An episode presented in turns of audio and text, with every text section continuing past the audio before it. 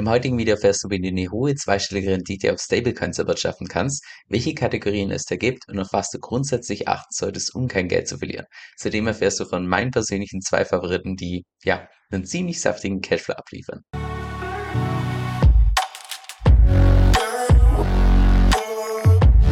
Hey, mein Name ist Kevin und auf meinem Kanal geht es primär um DeFi, Decentralized Finance, genauer gesagt verschiedene DeFi-Protokolle und DeFi-Strategien, weil ich persönlich felsenfest davon überzeugt bin, dass das die Zukunft ist und man damit auch das meiste Geld verdienen kann. Und falls du das zusagt, dann lade ich dich herzlich ein, und auf Abonnieren zu klicken und mit dem lass uns auch direkt ins heutige Video reinstarten. Heute gehen wir mal nur die Optionen durch, wie du eine Rendite aus Stablecoins erwirtschaften kannst. Das heißt, keinerlei Kursrisiko von irgendwelchen anderen Kryptowährungen. Heute geht es wirklich nur einzig und allein um Stablecoins. Ich werde auch den Fokus vom heutigen Video primär darauf legen, dass ich dir, dass ich dir einfach zeige, wie du selbst solche Möglichkeiten finden kannst, weil gerade der DeFi-Space, wenn es gerade um Rendite und auf Stablecoins geht, super schnelllebig ist. Das heißt, metaphorisch gesprochen tue ich heute primär das Angeln, das Fischen beibringen. Wir gehen allerdings auch konkret ein paar Praxisbeispiele durch. Das heißt, du wirst auch hin und wieder einen Fisch von mir bekommen und auch unter anderem meine persönlichen Favoriten Stand heute, wie man auf Stablecoins eine hohe Rendite erwirtschaften kann. Lass uns zunächst mal die verschiedenen Kategorien durchgehen, wie du überhaupt auf Stablecoins eine Rendite erwirtschaften kannst. Erste Kategorie, Thema inflationär. Das heißt, dass du jetzt beispielsweise auf ein neues Projekt gehst, auf ein neues Protokoll, wo der Token eine relativ hohe Inflationsrate hat, also dass es momentan einfach stark incentiviert wird, dass du irgendwelche Sachen auf der Plattform nutzt oder beispielsweise, wo du Liquidity Mining oder sonst was betreiben kannst und dafür eine relativ hohe Rendite in dem eigenen nativen Token bekommst oder auch teilweise wird das umgetauscht in irgendwelche anderen Tokens, aber dass eben die Rendite primär dadurch erzeugt wird, dass die ganzen Tokens einfach aus dem Nichts erzeugt wird aufgrund der Inflationsrate. Da würde ich sagen, der größte Vorteil der, dass du gerade bei einer inflationären Rendite mit Abstand die höchsten Renditen absahen kannst. Nachteil allerdings, das Ganze ist in aller Regel relativ kurzlebig, einfach aufgrund der Tatsache, dass man diesen Token ja nicht für immer mit einer hohen Inflationsrate laufen lassen kann, sondern Safe Love sinkt das meistens exponentiell ab und gleichzeitig der Nachteil, dass du da in aller Regel auf relativ neue Projekte setzen musst. Das heißt, Smart Contract Risk in aller Regel erhöht. Es gibt allerdings auch Ausnahmen, wie du eine relativ hohe inflationäre Rendite auf Stablecoins erwirtschaften kannst, ohne ein großes Risiko. Da kommen wir nachher noch drauf zu sprechen. Dann zweite Kategorie, Thema Real Yield. Das bedeutet im Wesentlichen, dass die Rendite daher kommt, dass irgendwelche Leute das Protokoll als den wirklichen Use Case von einem Projekt nutzen, bei der Nutzung tatsächlich also Gebühren anfallen und diese Gebühren dann entsprechend ausgezahlt werden in dem Moment, wo du beispielsweise deine eigene Liquidität zur Verfügung stellst, wie beispielsweise im Liquidity Mining oder sonst was. Da meiner Sicht der mit Abstand größte Vorteil der, dass das Ganze sehr nachhaltig ist. Das heißt, du kannst auch hier deutlich mehr davon ausgehen, dass diese Rendite im Safe schon eher konstant bleibt im Vergleich zu hier einer inflationären Rendite, aber dafür ein Nachteil, dass du da in aller Regel eine geringere Rendite bekommst. Ich sage deshalb in aller Regel, weil es auch hier Ausnahmen gibt, wie du über Real Yield teilweise enorm hohe Renditen erwirtschaften kannst. Auf die Ausnahmen kommen wir nachher noch zu sprechen. Und dann noch die dritte Kategorie, CFI. CFI steht für Centralized Finance, dass du beispielsweise deine Stablecoins einem zentralen Unternehmen anvertraust und die bieten dann in aller Regel ist es irgendeine Art von Lending an. Das heißt, dass du deine Stablecoins verlässt und dafür einfach eine Rendite bekommst. Da würde ich persönlich sagen, größter Vorteil der, dass das Ganze in aller Regel deutlich intuitiver ist, als wenn du das Ganze über DeFi machst. Aber auch da gibt es Ausnahmen. Dann zweiter, ich weiß nicht, ob es ein Vorteil ist oder ob es nicht schon übergeht in den Nachteil, dass die Renditen meist so ich sag mal, mittelmäßig sind. Wenn man sich gut auskennt im DeFi-Bereich, kann man definitiv über eine dezentrale Art und Weise bei weitem höhere Renditen erwirtschaften, als jede DeFi-Plattform anbieten kann. Und aus meiner Sicht der mit Abstand größte Nachteil, dass du da eben überhaupt gar keine Kontrolle hast, weil du hältst nicht deine eigenen Keys für deine Coins. Das heißt, du gibst die Verantwortung komplett ab sollte dieses Unternehmen gehackt werden, insolvent gehen oder sonst was, dann kannst du da mit einem Totalverlust rechnen. Totalverlust ist allerdings auch hier möglich bei Reyield, genauso auch wie bei inflationär, es gibt im gesamten Kryptomarkt gibt es einfach nicht dieses Wort risikolos gibt's nicht. Von daher ist immer der Worst Case, mit dem du immer rechnen musst, wäre tatsächlich der Totalverlust. So hier mal zum Start eine Liste, wo du überhaupt auf Stablecoins eine Rendite erwirtschaften kannst. Und zwar kannst du dafür auf die Verlama gehen und dann links unter Yields findest du Stablecoin Pools und das zeigt dir alle Liquidity Mining Pools an, nur mit Stablecoins. Nicht mit irgendwelchen anderen Kryptowährungen, also es gibt keine Mischung mit 50% Stablecoin und anderen Kryptowährungen, sondern hier geht's wirklich einzig und allein um eine Rendite auf Stablecoins. In der Theorie kannst du dann hier auf die Verlama das Ganze auch noch filtern mit welchen Stablecoins Du konkret benutzen willst, auf welcher Chain, wie hoch das TVL sein soll, das Total Value Locked, wie hoch die Rendite sein soll und so weiter. Das lasse ich jetzt mal im heutigen Video komplett aus. Sondern das Einzige, was ich hier mache, ist, dass ich auf der rechten Seite das Ganze filter nach der attraktivsten Möglichkeit zur am wenigsten attraktivsten Möglichkeit. derzeit sehen wir beispielsweise hier in dem Pool mit Oxai und USDC auf Uniswap, auf Ethereum, kannst du derzeit auf Stablecoins Ganze, ja, knapp 70% an APY erwirtschaften, was schon mal ziemlich ordentlich ist. Jetzt diese Liste hat allerdings aus meiner Sicht sowohl Vorteile als auch Nachteile. Größter Vorteil der, das ist aus meiner Sicht ein super Ideenlieferant, um einfach mal so selbst ein Gefühl dafür zu bekommen, welches Projekt du dir eventuell mal ein bisschen genauer anschauen kannst. Also wer da aktuell einfach so ein bisschen das Rennen macht und was sich lohnt, hier ein bisschen genauer anzuschauen. Jetzt Nachteile an der Liste. Erstens, die Liste ist nie vollständig, weil es gibt mittlerweile einfach tausende DeFi-Protokolle. Von daher wäre es ein unglaublicher Aufwand, die jeden Tag irgendwie hier aktuell zu halten. Das heißt, das zum einen. Also gerade ganz viele Projekte, die ich beispielsweise, und nicht ganz viele, ich sag mal, viele von den Projekten, die ich auf meinem YouTube-Kanal hier schon vorgestellt habe, die sind hier beispielsweise, tauchen hier einfach in der Liste gar nicht auf. Und auch zweitens ist es super gefährlich, wenn man diese Liste einfach hier nimmt und dann blind aufgrund von dieser Liste in irgendwelche hier reinspringt. Weil da muss man wirklich wissen, was man tut. Und wenn man nicht weiß, was man tut, ist die Wahrscheinlichkeit einfach sehr hoch, dass man dem Prozess zu irgendeinem Zeitpunkt ordentlich Lehrgeld zahlt. Und nur als Beispiel, dass du weißt, auf welche Risiken du dich da konkret einlässt, gerade auch in einem Pool mit Stablecoins, wo man ja eigentlich meint, ja, aber ich mache hier nur Liquidity mit Stablecoins, kann ja nichts passieren, kein Imperm Loss und so weiter.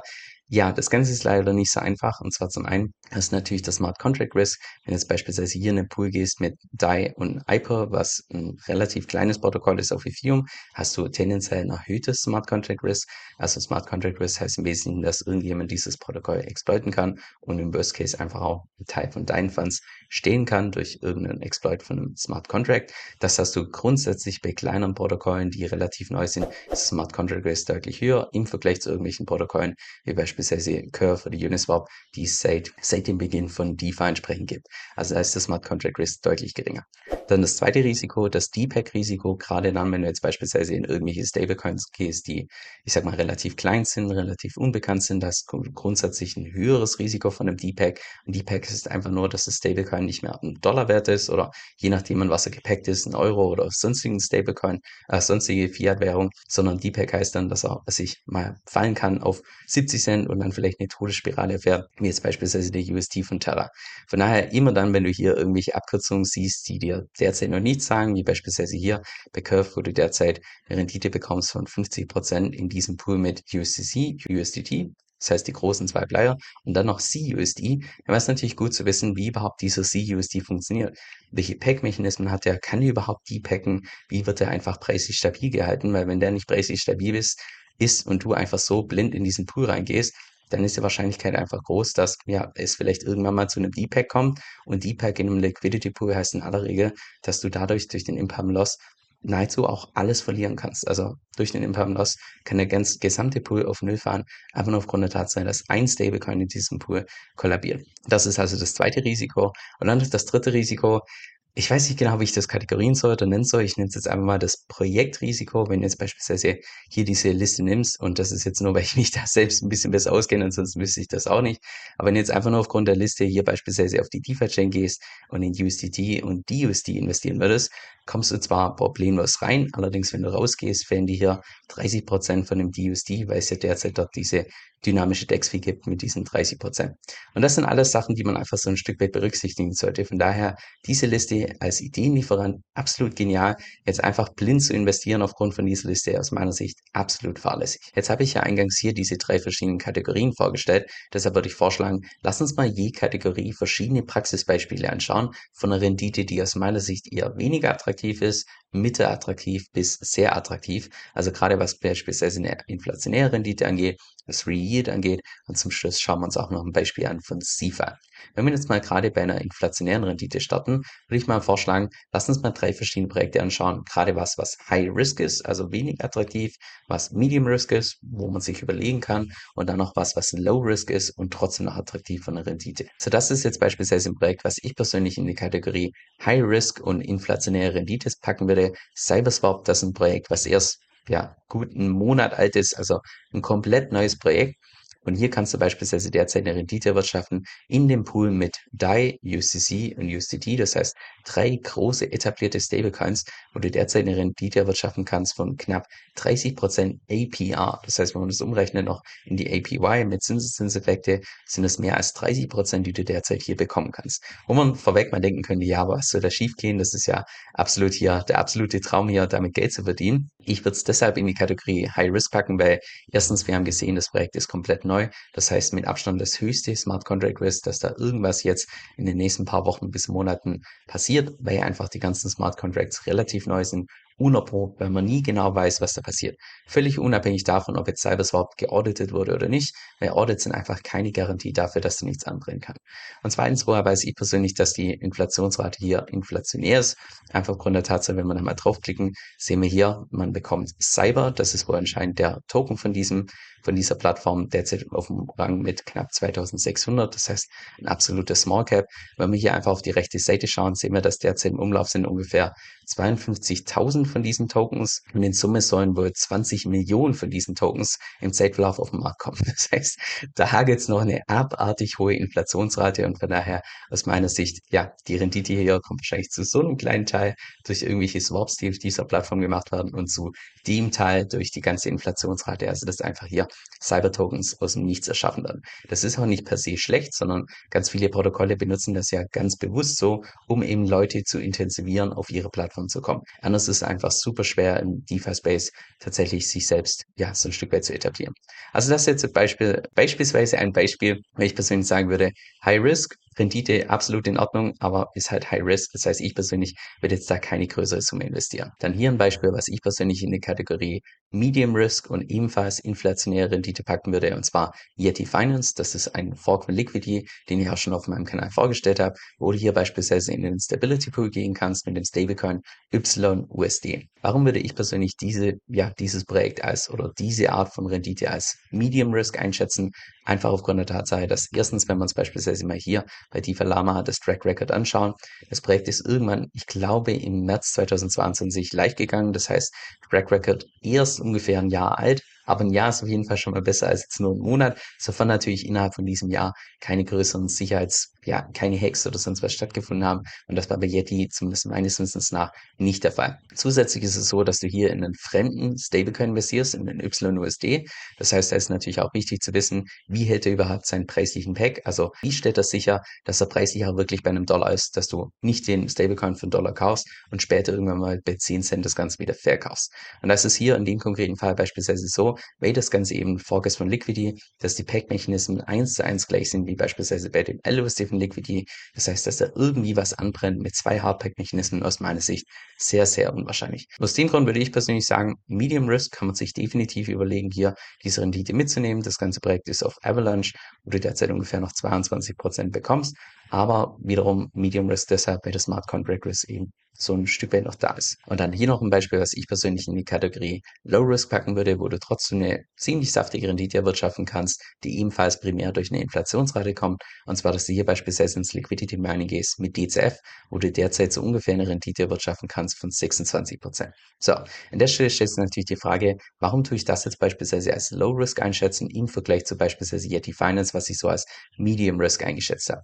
Medium Risk würde ich persönlich sagen, ist auch beispielsweise hier der Stability Pool von DCF, weil du das dann genau über die, also über eine fremde Plattform hast, die relativ neu ist, mit einem fremden Stablecoin, wo du dann auch genau schauen musst, wegen ja einfach den Pack-Mechanismen, wie das dein Pack hält. Da würde ich sagen, Stability Pool wahrscheinlich ebenfalls Medium Risk. Bei dem Liquidity Pool würde ich persönlich sagen, ist das Ganze deshalb Low Risk, weil du das Ganze natürlich hier auch direkt über Curve machen kannst. Das heißt, du hantierst hier direkt auf einer Plattform, die es schon seit Jahren gibt, seit Jahren dass bei Curve einfach nichts anbrennt. Von daher die Wahrscheinlichkeit, dass hier auf Seiten von Curve irgendwie was anbrennt Liquidity Mining aus meiner Sicht super gering. Das heißt, das einzige wirkliche Restrisiko, was du hier hast, ist natürlich ein potenzieller D-Pack von DCF. Aus meiner Sicht ebenfalls super unwahrscheinlich, weil DCF einfach die genau gleichen Pack-Mechanismen hat wie der LUSD von Liquidity, weil das ja ein Fork ist von Liquidity. Von daher, dass der DCF D-Pack aus meiner Sicht super unwahrscheinlich. Das einzige wirkliche Risiko, was man da berücksichtigen sollte, ist natürlich das Währungsrisiko, wie der Schweizer Franken im Vergleich zum Dollar stärker sein kann, weniger stark sein kann. Das ist natürlich was, was man berücksichtigen sollte. Auch theoretisch hast du da einen minimalen Imp Loss, der spielt jetzt äh, allerdings aus meiner Sicht keine wirkliche Rolle.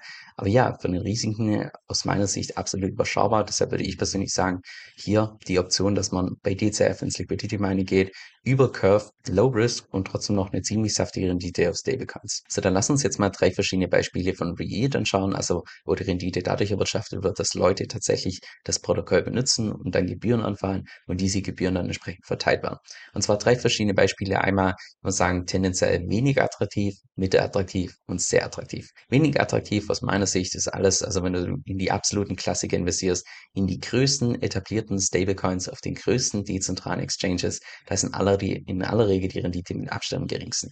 Jetzt beispielsweise hier, ich habe mal beispielhaft den Pool ausgewählt auf Uniswap, wo du in DAI und USDC investieren kannst, also in Liquidity Pool, wo du derzeit ja mit einem TVL von 230 Millionen, wenn er derzeit täglich ungefähr 2000 Dollar an Fees erwirtschaftet. Das heißt, selbst wenn jetzt hier beispielsweise die Hälfte von diesem Pool, wenn dir die gehören würde mit 115 Millionen, würdest du pro Tag nur in Anführungszeichen ein Tausender verdienen. Und das ist, ich habe das mal runtergerechnet, das ist eine Rendite von weniger als 0,3 Prozent im Jahr.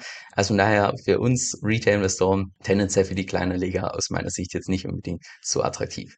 Gleiches gilt für Curve beispielsweise, wenn du hier in den, Free Pool gehst mit DAI, USDC, USDT, kommst du derzeit in Base APY von ungefähr 0,25%. Gut, du kannst das Ganze theoretisch noch boosten mit einer inflationären Rendite, dass du bis zu 2% bekommst, aber auch das ist meiner Sicht einfach weniger attraktiv. Dann hier ein Beispiel, was ich persönlich in die Kategorie ebenfalls Re-Yield einstufen würde und zusätzlich von der Attraktivität her, würde man sagen, so ungefähr Mitte, und zwar, dass du jetzt hier beispielsweise auf Venus gehst, das ist das zweitgrößte Protokoll, was auf der Binance Smart Chain ist, das größte Lending-Protokoll auf der Binance Smart Chain, was es auch schon seit 2020 gibt. Das heißt, enorm langer Track Record, dass jetzt da irgendwie nach Jahren noch irgendwie was Größeres anbrennt. Aus meiner Sicht relativ unwahrscheinlich. Die Wahrscheinlichkeit ist natürlich immer da, aber vom Risiko her würde ich das als relativ gering einstufen. Genauso auch wie beispielsweise die Beispiele, die ich davor genannt habe mit Uniswap, mit Curve. Das sind auch Beispiele, vom Risiko her also definitiv arg viel, arg viel weniger Risiko kann man kaum eingehen. Und ähnlich würde ich auch hier Venus einschätzen. Und wie du das sehen kannst, wenn du hier auf der linken Seite deine eigenen Stablecoins supplies, wie jetzt beispielsweise BUSD, bekommst du derzeit eine Rendite von ungefähr 6,3%. Bei USDC sind es 4,8%, DAI 4,2%, USDT ebenfalls 4,2. Dann haben wir noch den TUSD, der ist jetzt allerdings hier weniger attraktiv. Also ja, theoretisch kann man hier auf der linken Seite natürlich in sämtliche Stablecoins investieren, wo derzeit die APY mit Abstand am höchsten ist. Und die APY wird dadurch erwirtschaftet, dass du im Prinzip deine eigenen Stablecoins zur Verfügung stellst und dann irgendwelche Leute können das als Kredit aufnehmen, zahlen darauf wiederum Zinsen und von diesen Zinsen wird diese APY hier erwirtschaftet. Also an sich vom, vom Yield her absolut Real Yield und ich würde sagen, fünf, vier oder fünf Prozent, das hört sich für uns kleine Leger- und Retail-Investoren vielleicht relativ wenig an. Wenn man jetzt allerdings ein Wahl ist und einfach mehrere Millionen hat, mehrere zehn Millionen, vielleicht 100 Millionen, sogar Milliarden und so weiter, dann sind es natürlich ganz andere Summen, wenn man auf das mal einfach kurz hier vier Prozent oder sonst was bekommt. So, und hier noch ein Beispiel, was ich persönlich ebenfalls in die Kategorie Real packen würde. Vom Risikolevel würde ich allerdings sagen, eher hoch, aber dafür ist auch einfach die APY mit derzeit 47% auf USDC mit Real Yield, das, das lässt sich definitiv sehen. Da kenne ich persönlich keine Variante, wo man mit Real Yield tatsächlich so eine hohe Rendite erwirtschaften kann. So, jetzt ganz kurz zum Background, wie es überhaupt zu dieser Rendite kommt und was man das ein Stück weit berücksichtigen sollte. Und das wird jetzt heute im heutigen Video komplett oberflächlich sein, weil in Wirklichkeit ist es deutlich komplexer als so, wie ich es heute erkläre. Ich habe dir die Videos sowohl zu dem Protokoll als auch zum nächsten Protokoll zu GMX, habe ich dir unten in der Beschreibung verlinkt. Falls dich das interessiert, wie das funktioniert, kannst du dir das hier nochmal ein bisschen genauer anschauen. Und zwar ist es grundsätzlich so, dass GMD, also das Protokoll, was du hier siehst, das wird auf, auf GMX. Und GMX ist im Prinzip einfach nur eine dezentrale Trading-Plattform. Das heißt, du kannst irgendwelche Trades machen mit Bitcoin, Ether und so weiter. Und das Coole an GMX ist die Tatsache, dass wir selbst, also irgendwelche Nutzer, irgendwelche Investoren, können selbst die Liquidität zur Verfügung stellen, mit denen dann die Trader die ganzen Trades durchführen. Und das funktioniert bei GMX so, dass du hier diesen GLP-Token kaufst. Und der GLP-Token ist im Prinzip einfach nur so ein Wrapper, der mit verschiedenen anderen Kryptowährungen gedeckt ist. Konkret, also wenn wir uns mal hier die Zahlen anschauen, ungefähr 30% derzeit Ethereum, 20% Bitcoin, ein paar Prozente in Altcoins und ungefähr 50% in Stablecoins. Das heißt, theoretisch kann man ja einfach auf GMX gehen, tut seine eigene Liquidität zur Verfügung stellen, ist dann zu den Anteilen in der Kryptowährung in Stablecoins investiert und verdient zusätzlich noch eine Rendite von derzeit, lass uns kurz nachschauen, die Rendite ist derzeit ungefähr 53% Also das lässt sich schon mal definitiv sehen, wenn man das einfach nur so macht. Aber das wäre hier keine Rendite auf Stablecoins, sondern wir meinen ja zu 50% in Stablecoins und zu 50% in irgendwelchen Kryptowährungen. Und um eben je nach Marktphase auch nur in Kryptowährungen oder nur in Stablecoins investieren zu können, hat das im Prinzip das GMD-Protokoll, Moment, das war das falsche Tab, hat es hier das GMD-Protokoll im Prinzip so gelöst, dass dieser GEP-Token aufgesplittet wird auf drei verschiedene Teile. Zum einen Stablecoin, den USDC, zum anderen Ethereum und zum anderen nochmal hier Bitcoin, sodass man auch nur beispielsweise in Bitcoin investieren kann und auf Bitcoin hier seine 40% bekommt oder nur in Ether investieren kann und auf Ether hier seine 40% bekommt oder nur in USDC investieren kann, also nur in den Stablecoin und hier derzeit ungefähr 47% bekommen. Das heißt, die haben den GP-Token genommen von GMX und haben das Ganze aufgesplittet und deshalb kannst du hier auch nur auf Stablecoins eine Rendite erwirtschaften. Das bringt jetzt allerdings nicht nur Vorteile, so wie das GMD macht, sondern bringt auch einige Nachteile und aus meiner Sicht der mit Abstand größte Nachteil ist einfach der, dass du das doppelte Smart Contract Risk hast, zum einen hier von GMD und zum anderen noch von GMX. Das heißt, beides Protokolle, die, ich sag mal so, ja, GMD relativ neu, GMX schon ein bisschen etablierter. Wenn wir uns das Ganze mal hier bei DeFi Lama anschauen, das GMD-Protokoll, was ich ebenfalls schon auf meinem Kanal vorgestellt habe, ging irgendwann live im Oktober 2022. Das heißt, ja, Track Record nur mehr, mehrere Monate, was jetzt nicht unbedingt das beste Zeichen ist, gerade was Thema Sicherheit angeht. Und dann noch GMX, was sich mittlerweile enorm etabliert hat und einfach nur abgeht wie eine Rakete, im Allgemeinen schon seit dem Launch, äh, was irgendwann im September 2021 hier äh, angefangen hat. Das heißt, bei GMX da ist das Ganze schon deutlich etabliert, etablierter, da würde ich mir persönlich weniger Gedanken machen, aber GMD, das ist halt nochmal ein Vielfaches neuer, das heißt, du gehst halt einfach das doppelte Smart Contract Risk ein, dass bei irgendeinem Protokoll mal tatsächlich was schief geht. Aber dafür ist natürlich auch hier die Rendite entsprechend hoch. Und noch der zweite Nachteil, dass es hier bei GMD so läuft, dass dieses Limit, wie viel du jetzt tatsächlich hier in diesen Vault reinpacken kannst mit USDC, dass das nur schrittweise erhöht wird. Bei Stand heute ist es beispielsweise so, dass du hier keine Liquidität zur Verfügung stellen kannst, weil derzeit einfach keine Liquidität mehr frei ist. Das heißt, es wird schrittweise erhöht und auch erst vor wenigen Tagen war es wieder so, dass es wieder schrittweise mehrere hunderttausend hier erhöht wurde. Das heißt, theoretisch hätte man dann investieren können, aber man muss halt immer so ein Stück weit abwarten, bis das Limit hier wieder entsprechend erhöht wird. Zusätzlich ist es auch so, also für die Leute, die nicht im Risiko scheißen, sagen wir so, theoretisch könntest du hier auch diese GMD USDC Tokens, die du dann als Quittung bekommst, könntest du nochmal bei einer anderen Exchange, bei Excalibur, könntest du das Ganze nochmal hinterlegen und darauf dann nochmal eine Rendite erwirtschaften, aber dann hättest du das dreifache Smart Contract Risk, aber dafür natürlich auch noch, nochmal eine höhere Rendite. Also das sind alles Spielereien, die kann man sich überlegen. Wichtig ist nur, bevor du sowas tust, dass du dir dass du selber eine intensive Recherche machst, dass du ganz genau weißt, auf was dich einlässt, wie das Ganze funktioniert. Und wie gesagt, die Videos gerade zu GMD und GMX habe ich dir auch unten in der Beschreibung verlinkt. Und dann noch zur dritten Kategorie, Thema CFI, das ist eine Rendite auf Stablecoins erwirtschaftet über ein zentrales Unternehmen. Dann nehmen wir jetzt mal als Beispiel Nexo. Wichtig, Nexo ist hier wirklich nur ein Beispiel. Alles, was ich gleich sagen werde zu den Risiken und so weiter, geht für jede andere CFI-Plattform auch. Das ist wirklich nichts Nexo bezogen. Ich nehme nur das, deshalb Nexo, weil Nexo relativ groß ist und relativ bekannt ist dafür, dass man da eine relativ hohe Rendite auf Stablecoins bekommen kann. Und zwar, wenn du hier mal weiter nach unten scrollst, gibt, siehst du, gibt es hier verschiedene Loyalty-Tiers. Wenn wir uns hier mal die Base-Variante anschauen, Base heißt im Prinzip, dass du ja gar nichts in diesem nativen Token Nexo halten musst und bekommst dann tatsächlich eine Rendite in USDC, in Tether und so weiter von derzeit ungefähr 8%, auch in DAI 8%. Das lässt sich definitiv sehen theoretisch, wenn du an diesen Nexo-Token glaubst, könntest du hier auch auf dieses Loyalty-Tier Platino hochgehen, dann würdest du sogar hier auf die Stablecoins teilweise bis zu 12% bekommen. Und Platino heißt im Prinzip nur so, wenn ich das richtig verstanden habe, dass man da ungefähr mehr als 10% von seinem Portfolio muss in diesem Nexo-Token sein. Also ja, das sollte man sich definitiv überlegen, ob man so einen Token glaubt. Ja, wenn man daran glaubt, dann ist es definitiv eine ordentliche Möglichkeit, um hier eine Rendite zu erwirtschaften. Jetzt 12% auf ein Stablecoin hört sich fast schon wie ein No-Brainer an, insbesondere weil das Ganze über ein zentrales Unternehmen also läuft, also was im Prinzip ähnlich vergleichbar ist wie mit einer Bank. Und wenn man jetzt dir auf der Bank sagen würde, hey, bekommst 12% auf deinen Euro, dann würde jeder sagen, oh, oh, das ist schon mal ziemlich cool. Ich mein ganzes Geld aus meinen Aktien raus, schön auf die Bank, weil ich derzeit 12% bekomme. Und deshalb ist auch wichtig zu wissen, dass gerade bei solchen CeFi-Plattformen, da geht das Ganze einfach mit zusätzlichen Risiken einher. Und das Risiko ist erstens das Plattformrisiko, dass diese Plattform theoretisch gehackt werden kann oder auch insolvent gehen kann, was wir beispielsweise im Jahr 2022 zuhauf gesehen haben bei CeFi-Plattformen. Und zweitens auch, je nachdem, wie die, was die mit dem Geld machen, dass du dann eventuell noch zusätzliche Risiken hast von anderen Unternehmen. Weil oftmals ist es so, dass es hier eine Lending-Rendite ist, weil die selbst das Geld nehmen oder irgendeiner anderen Partei leihen für noch mehr, mehr Geld und so weiter.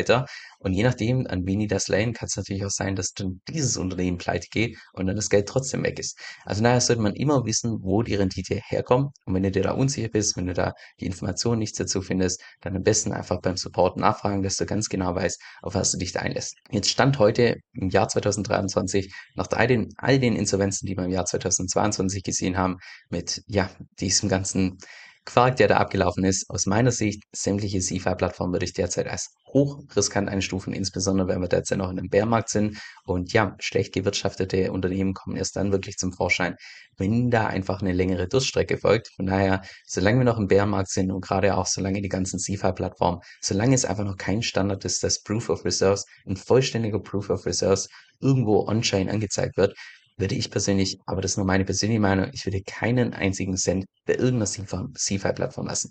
Und das ist jetzt, wie gesagt, nicht Nexo bezogen, das ist kein Bashing, kein Sonst gegen Nexo. Das gilt für jede CFI-Plattform.